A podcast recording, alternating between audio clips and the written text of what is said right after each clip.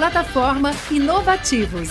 Diariamente, lideranças e especialistas de todos os segmentos do mercado abordam temas como gestão, tecnologia, inovação, sustentabilidade, empreendedorismo, negócios e comportamento. Nossa proposta é compartilhar conhecimento com autoridade para você saber as novidades do mercado onde estiver seja por meio do nosso portal, revista digital, newsletter, vídeos, TV, podcast ou pelas nossas redes sociais. Acesse inovativos.com.br, cadastre-se e faça parte da sua melhor fonte de conhecimento e conexão com a nova economia. Bem-vindos e bem-vindas a mais uma edição do Innovation Experience Conference. E novamente a gente convidou o Ronaldo Lemos, um grande parceiro nosso e um amigo meu, inclusive ele escreveu o prefácio do meu livro, O Mundo Quase Secreto das Startups.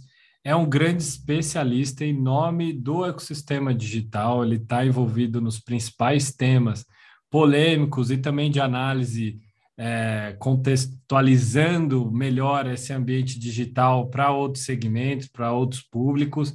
Então, é com grande satisfação que, mais uma vez, a gente recebe aqui o Ronaldo Lemos, e eu vou passar a bola para ele, para ele se apresentar, porque o currículo é extenso, ele vai escolher o que, que ele vai querer colocar na descrição dele. Então, Ronaldo, novamente, um prazer tê-lo aqui. Por favor, é, se apresente aqui para o nosso público seleto e já vamos partir aqui para o nosso bate-papo, tem muita coisa para a gente falar. Maravilha, vamos nessa. Bom, saudações a todo mundo que está nos vendo agora. Prazer imenso estar aqui participando do evento. E eu acho que você já falou tudo. A minha principal qualificação, além de ter escrito seu prefácio, né, Vitor? E, aliás, como o mundo muda, né? De quando eu escrevi o prefácio do seu livro, é como se a gente estivesse vivendo num outro planeta, num outro tempo a partir de agora. Mas eu sou advogado, sou professor, sou especialista nessa área de tecnologia, na qual eu trabalho já há mais de 20 anos, né? Discuto muito políticas públicas a esse respeito. E estou aqui com maior satisfação do mundo para a gente pensar juntos é, sobre esses temas difíceis e também surpreendentes envolvendo transformação tecnológica. Então, estamos juntos. Obrigado, viu, Ronaldo? Como sempre, muito modesto, humilde nas suas qualificações. Então, eu vou tratar aqui um pouquinho do que você já fez, que é muito importante para nós, né? Você foi um dos fundadores do ITC, que é um think tank aí voltado para tecnologia, sediado no Rio de Janeiro, que contribui para várias discussões importantes para regulamentação, para discussão de política pública envolvendo tecnologia e inovação. Você também é conselheiro do Facebook mais recentemente, também é apresentador do Expresso Futuro, que é um programa que é, eu recomendo que todo mundo assista, porque ele trata de um determinado assunto de inovação de maneira bem descritiva, traz inputs, traz conhecimento de outros países, e isso agrega bastante, principalmente nessa nova era da informação, onde na minha casa, vestindo um pijama, eu consigo acessar uma série de informações, bancos de dados em universidades mundo afora, e isso vem transformando, inclusive, a velocidade da inovação. Então, em um curto espaço de tempo, a gente vê uma série de transformações, não só nos nossos negócios, mas também é, no hábito de consumo, como a gente se relaciona, uma série de transformações num curto espaço de tempo. É essa era que a gente está vivendo. Inclusive, a gente já está falando da, da quarta revolução industrial, sendo que a gente não passou nem pela terceira é, propriamente dita. E aí eu queria já pegar esse gancho, porque a terceira revolução industrial é, os, alguns teóricos indicam que é justamente essa jornada de digitalização. E a gente passou por uma jornada intensa durante a pandemia, tanto do ponto de vista de relacionamento, seja no trabalho, seja com as pessoas, utilizando tecnologia, seja nos negócios. Algumas estimativas pré-pandemia davam conta que apenas 5% de todo o varejo do Brasil estava digitalizado. A gente vai chegar ali no final de 2021, segundo as estimativas da FEComércio São Paulo, que eu tenho a honra, inclusive, de presidir o Conselho de Inovação é, de lá, que concentra 80% do comércio eletrônico do país, a 11% dessa penetração do comércio eletrônico. Ou seja, a gente pode dizer que a gente está no minuto um do primeiro tempo é, dessa digitalização de tantos negócios que o Brasil tem, muitos deles pequenos e médios negócios.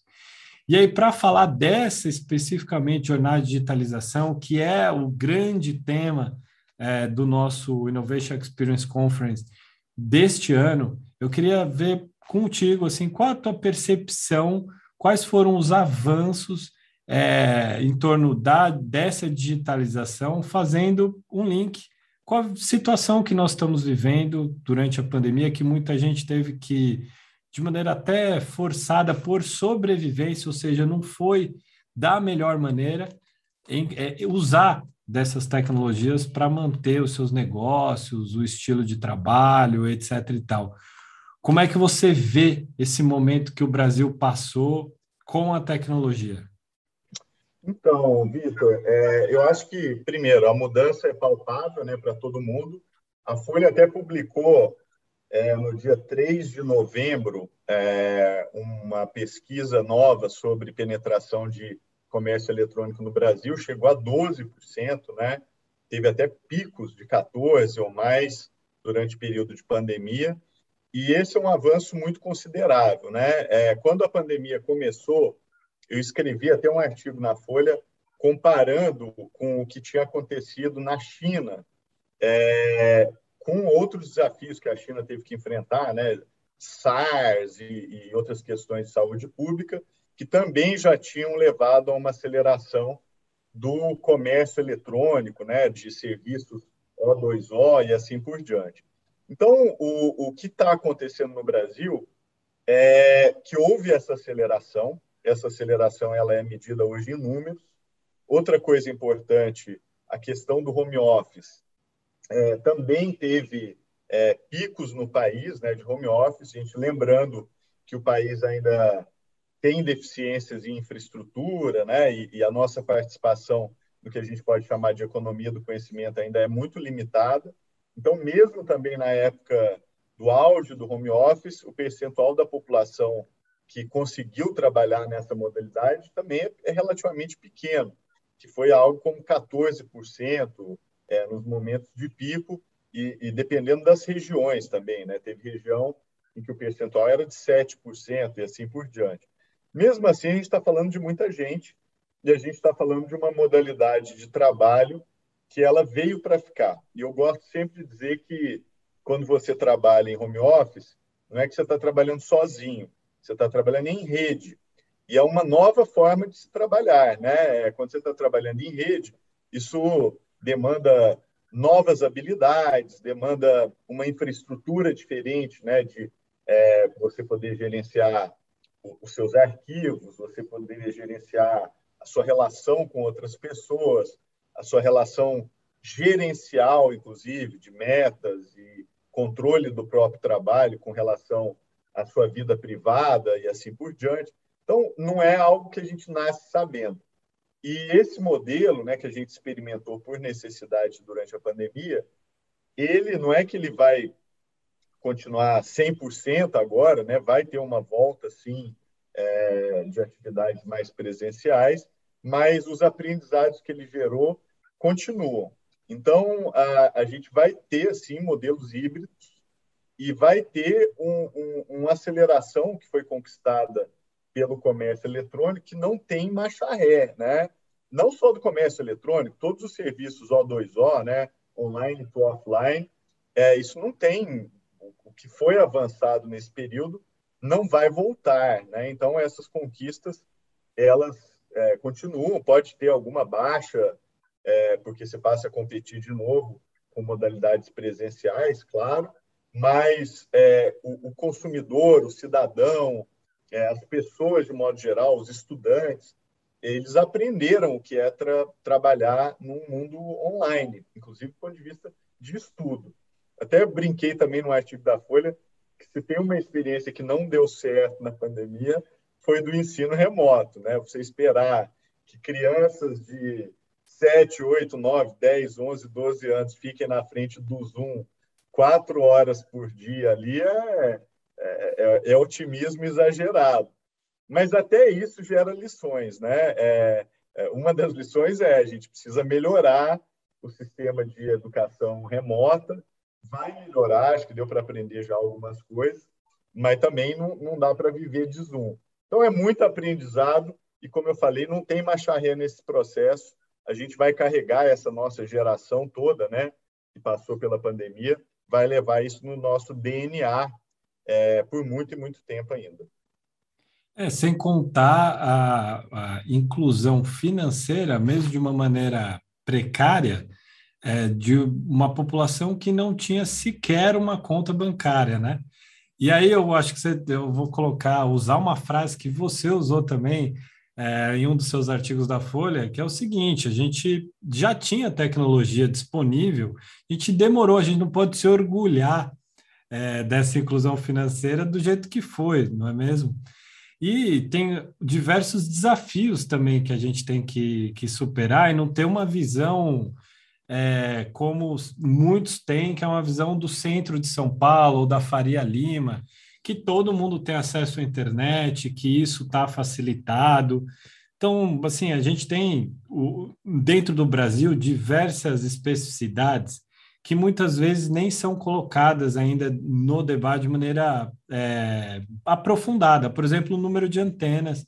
A gente vai precisar do dobro do número de antenas para o 5G. A gente ainda tem uma série de restrições de instalação de antenas perto de escola, perto de praça, perto do hospital, ainda sob uma, uma pseudo-alegação de comprometimento à saúde das pessoas. Então, a gente passou na pandemia também falando muito de escutar a ciência. A gente tem que escutar a ciência também quando a gente vai discutir essas barreiras que às vezes impedem da, da, do setor se ampliar e de se massificar de fato é, na população. Do outro lado, mesmo com essas restrições e muitas pessoas fora ainda desse ambiente digital, a gente tem mais smartphones do que habitante. Então a gente vive diversos paradoxos, né? É uma, são contradições em termos, mas que revelam algumas razões, e essas razões que muitas vezes a gente vai precisar solucionar. É, e a inclusão financeira, é, ela vem se intensificando no Brasil porque muitas plataformas digitais, startups, estão chegando aonde uma maquininha de cartão não chega, onde um banco não chega, porque está dentro do celular, né? Que são os subcredenciadores e, e, e outros meios de pagamentos digitais.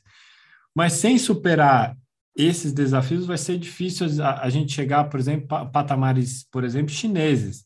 Você esteve lá na China um bom tempo, você pode trazer isso na China. Os números que a gente tem, por exemplo, de comércio eletrônico, é que existe uma penetração de cerca de 60% do comércio eletrônico na China. A China também é um grande território, você vai ter locais onde isso é muito mais intensificado, locais onde também não, não é tão intensificado, mas 60%, considerado, considerando até o volume da população chinesa, são milhões é, de comerciantes, milhões de prestadores de serviço utilizando essas ferramentas. E aí, pegando esse gancho, eu queria entender assim, o que, que você visualiza? Por exemplo, enxergando hoje a China, que até pouco tempo atrás não era é, vista como um grande modelo de inovação, a gente olhava muito só para os Estados Unidos. E hoje o benchmark é a China. Então, eles conseguiram passar de um processo de engenharia reversa dos modelos que já existiam para uma inovação própria, algo que eles foram construindo de maneira é, é, bem individual.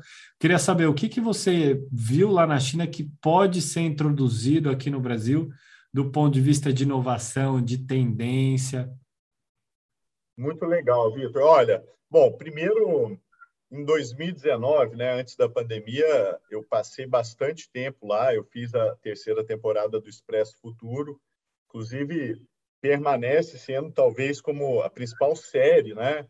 não só no Brasil, mas até globalmente, de mergulhar em, em mais de 15 cidades chinesas, mostrando processos de inovação. E para quem tem interesse em saber sobre tecnologia na China, eu acho que é interessante. Está tudo disponível no YouTube, inclusive, só digitar lá Expresso Futuro. E mais do que isso, né? em 2019, por causa da, do Expresso, eu levei muitos empreendedores e empresários brasileiros para é, visitarem o ecossistema de tecnologia. Fiz isso aproveitando lá que a gente estava gravando o Expresso, e, e, é muito interessante porque eu acompanhei o resultado né, dessa exposição ao ecossistema chinês. E é muito chocante, né? É, pelo menos três empresas surgiram né, nesse período, a partir dessas viagens que eu organizei em 2019. É, várias delas tudo a ver com a BO2O, né? Então, por exemplo, é, o, o, a nossa Mercê, né, do Diego Libânio, fundador da, do Zé Delivery, né, que é o, o empreendimento dele novo agora, surgiu muito ali a partir da viagem que ele fez conosco lá para a China, onde ele viu o modelo de negócio do Pinduoduo, que é uma é, empresa chinesa que também trabalha com essa questão de integração de varejo com tecnologia.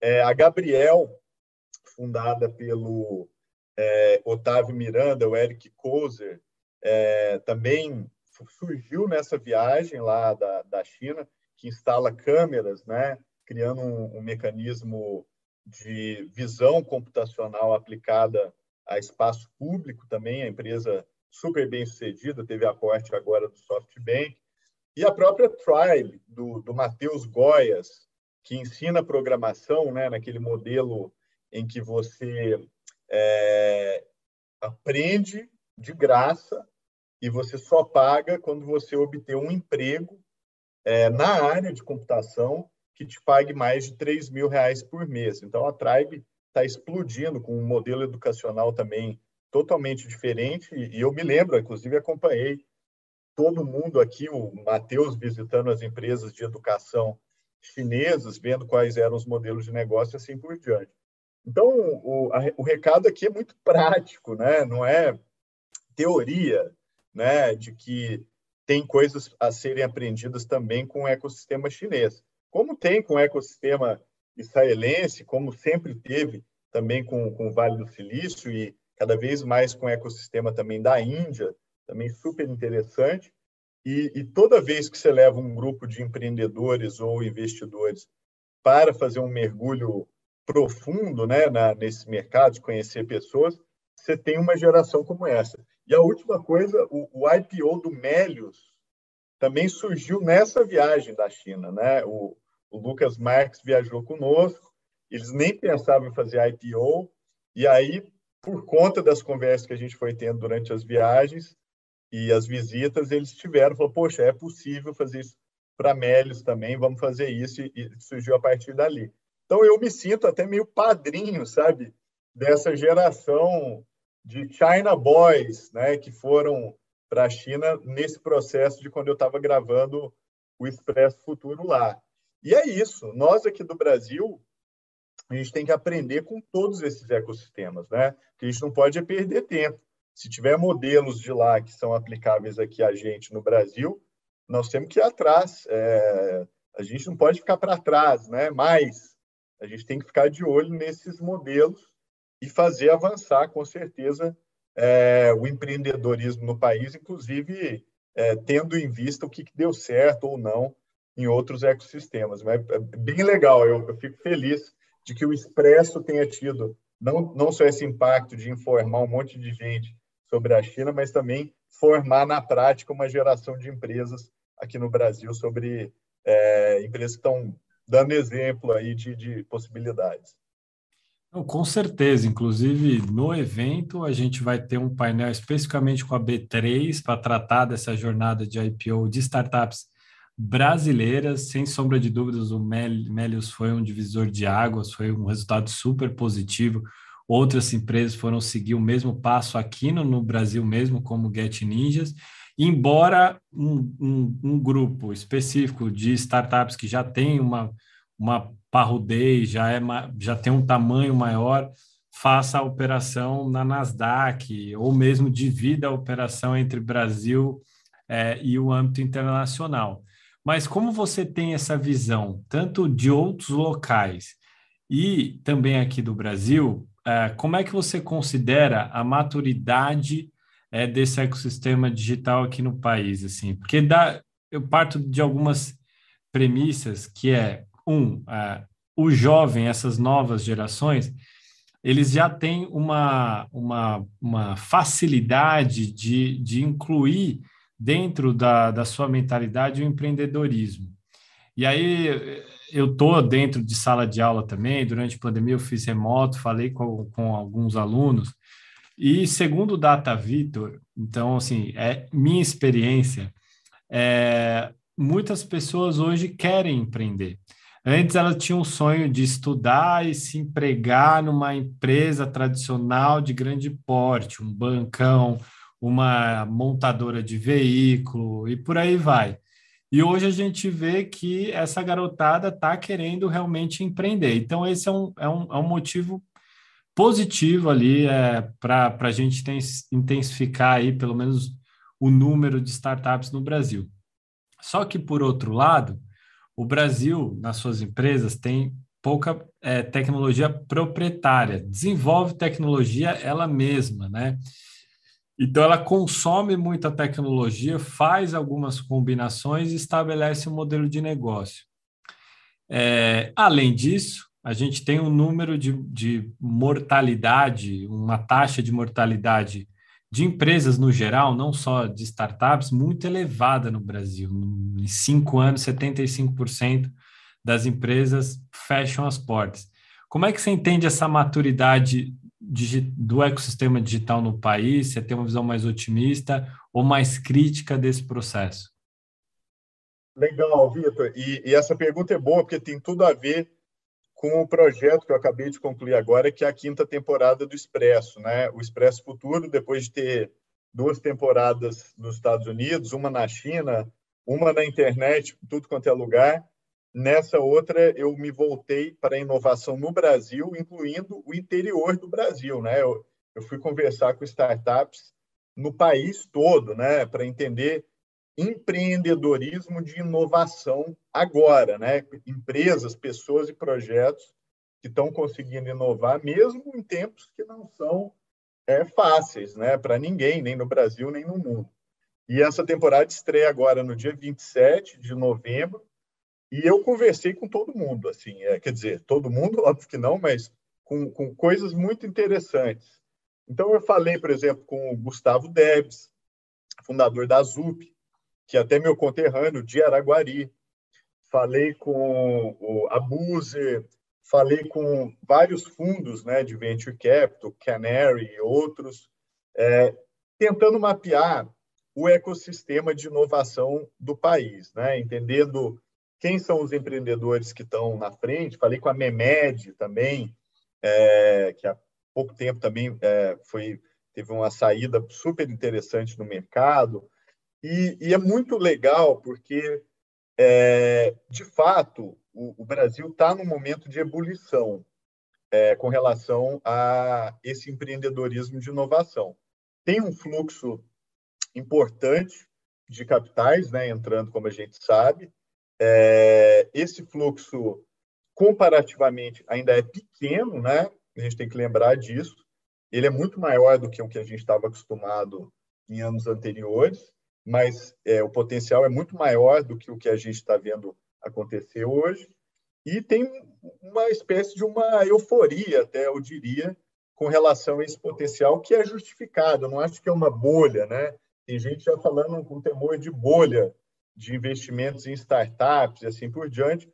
Eu acho que não é o caso, né? Eu acho que o Brasil tem um, uma sede de inovação muito grande em várias áreas. Os nossos serviços e, e produtos ainda não são adequados né, para a dimensão que é o país, o tamanho do mercado do país como um todo. Então, eu, eu acho que a gente está num momento ainda muito promissor.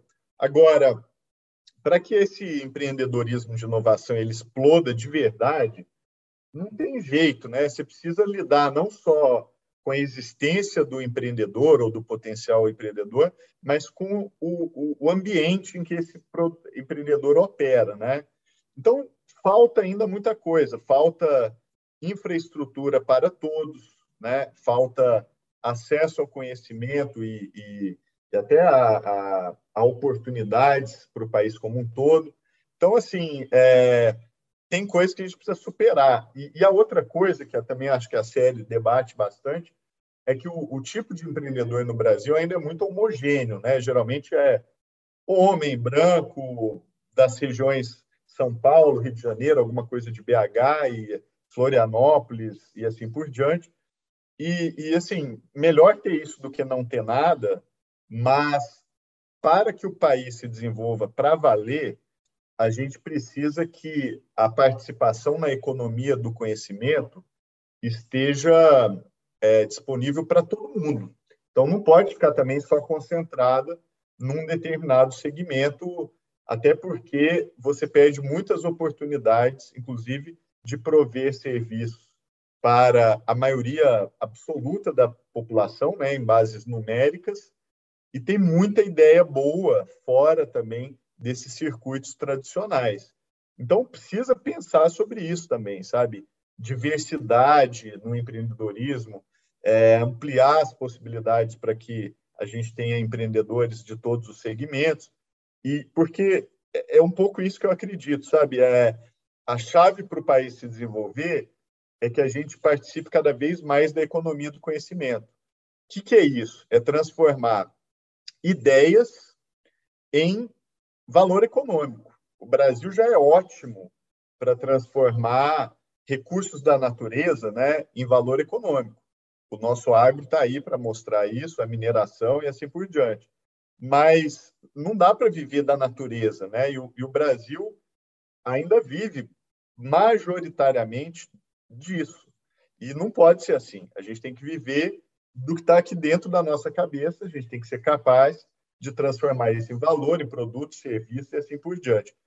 E isso precisa ser feito por todo mundo. Não dá para ser um segmento só que faça ah, todas ah, as atividades nessa área. Então, eu acho que a minha bandeira é essa: é economia do conhecimento para todos.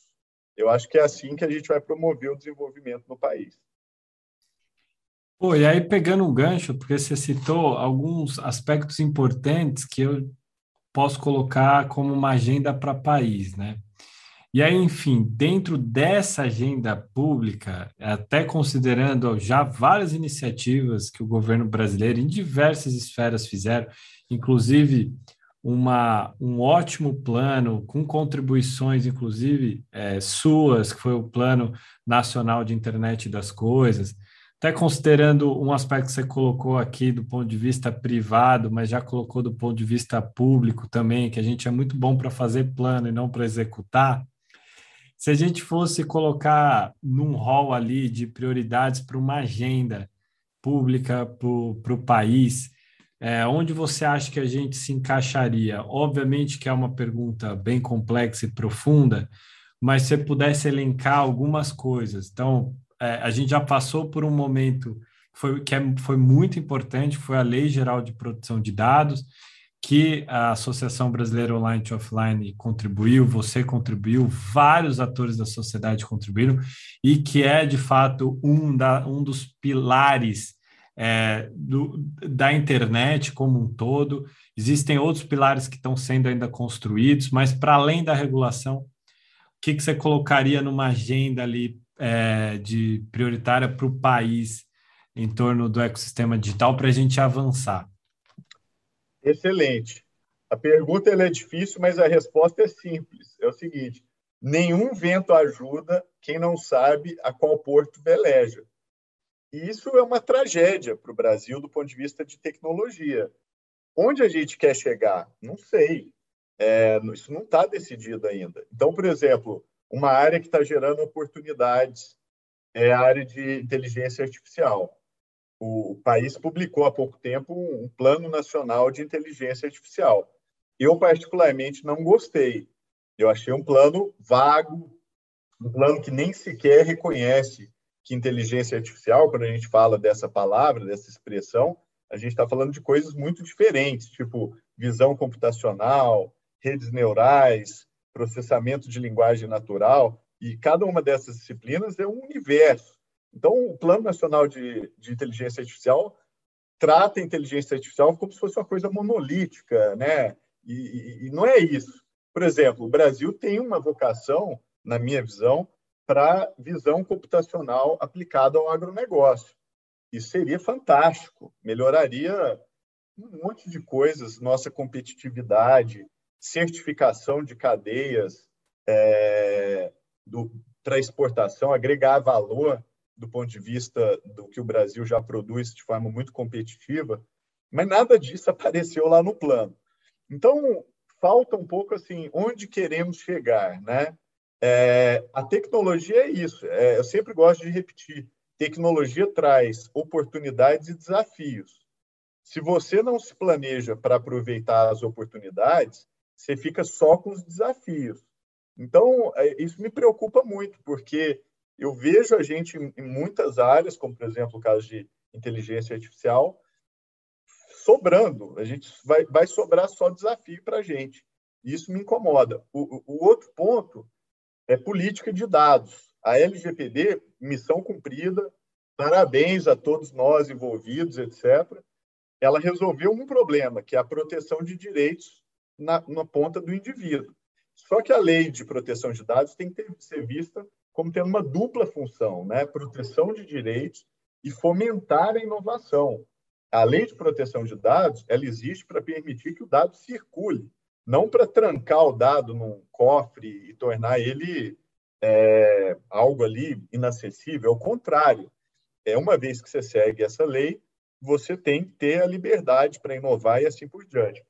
E aí a pergunta que tem que ser feita é: qual é a política nacional de proteção de dados. Não, melhor, qual a política nacional de dados? A de proteção de dados já está resolvida, mas o que, que a gente quer com os dados? Né? Como é que a gente vai integrar isso como política pública, até para a transformação do próprio governo em plataforma tecnológica? É, como é que o dado pode gerar valor e desenvolvimento para o país, novas eficiências e assim por diante? Está faltando pensar onde a gente quer chegar. E aí, sem ter isso, aí é complicado, porque realmente a gente vai viver no, no, no improviso, no jeitinho. E aí tem, é, é, é, totalmente ruim? Não. Tem vantagem, você pode ser mais adaptável, etc. Mas no longo prazo não funciona. Funciona no curto prazo. Para o longo prazo, você precisa saber onde é que você quer chegar. Não, total razão, Ronaldo. Muito obrigado, viu, por compartilhar o seu conhecimento conosco. É, as portas sempre estarão abertas para você. Eu quero assim deixar um espaço só para você, para você dar um recado final se quiser, fazer divulgação, o que, que, que você quiser. E muito obrigado novamente. Eu espero contar com você por muitos anos aí. Cada ano tem uma novidade diferente aqui para compartilhar com a galera. É isso. É, a única coisa que tenho a dizer é que de tédio não morreremos, né? cada dia tem um desafio diferente, uma coisa nova. Mas é só isso, é só agradecer mesmo a todo mundo e estamos juntos. O que precisar depois, estou à disposição e, e, de novo, fazer uma saudação a todo mundo que está nos assistindo. Tenho muita certeza, tem muito empreendedor aqui nos vendo, ou candidato a empreendedor, e desejar aí boa sorte para todos eles e elas. É isso, gente. Fiquem aqui conosco, tem muitos painéis muito interessantes, muitas empresas que vocês conhecem e outros que vocês vão passar a conhecer, mas o que importa aqui é o conteúdo. O conteúdo vai servir para te inserir no ecossistema digital ou mesmo para melhorar a tua jornada, seja como colaborador, seja como empreendedor ou como entusiasta do tema, que a gente precisa de cada vez mais cérebros pensantes nesse assunto. Então fiquem aqui. Valeu! Plataforma Inovativos. Diariamente, lideranças e especialistas de todos os segmentos do mercado abordam temas como gestão, tecnologia, inovação, sustentabilidade, empreendedorismo, negócios e comportamento. Nossa proposta é compartilhar conhecimento com autoridade para você saber as novidades do mercado onde estiver seja por meio do nosso portal, revista digital, newsletter, vídeos, TV, podcast ou pelas nossas redes sociais. Acesse inovativos.com.br, cadastre-se e faça parte da sua melhor fonte de conhecimento e conexão com a nova economia.